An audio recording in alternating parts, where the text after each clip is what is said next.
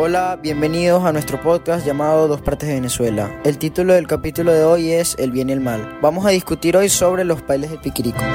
Los bailes del Piquirico fueron falsas celebraciones realizadas por José Tomás Boves en el año 1814 en diversos lugares del país. Consistían en una masacre en la cual solo sobrevivía Boves y su ejército. Se decía que en el baile del Piquirico en Valencia hubo tantas muertes que la sangre sobrepasaba los tobillos. Después José Tomás Boves abandonaba el pueblo dejándolo solo, vacío y destruido.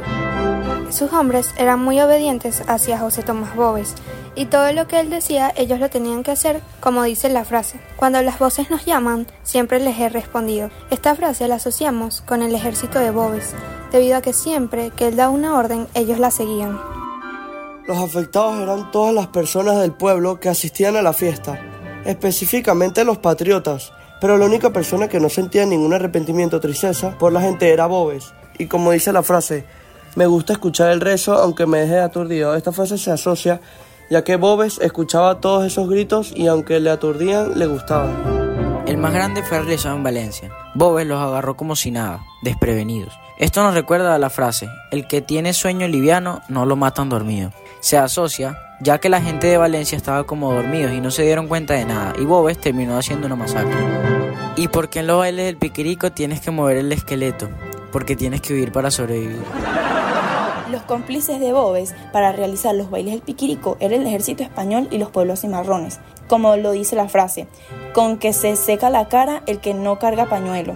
La frase tiene que ver, ya que el ejército español y los cimarrones no hubieran podido ganar ninguna de las batallas si no fuera por las estrategias y buenas órdenes de Boves. Boves se venga de los patriotas por todo lo que ellos le hicieron. Para vengarse decide dejar un largo camino de muertes hasta la llegada a Caracas. Esto nos deja la frase, yo no soy rancho veguero que se le mete agua del río. Boves quiso hacer un baile divertido para él y su ejército. Él quería que la gente se divirtiera para después asesinarlos uno por uno. Como diría el refrán, no soy pájaro bobo para estar calentando nido.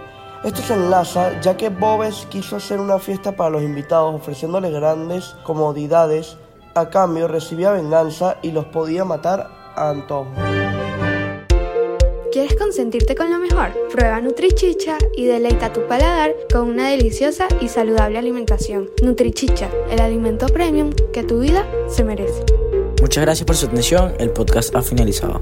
Realizado por Daniel Cuadros, Camila García, Claudia Mejía y José Manuel Rodríguez.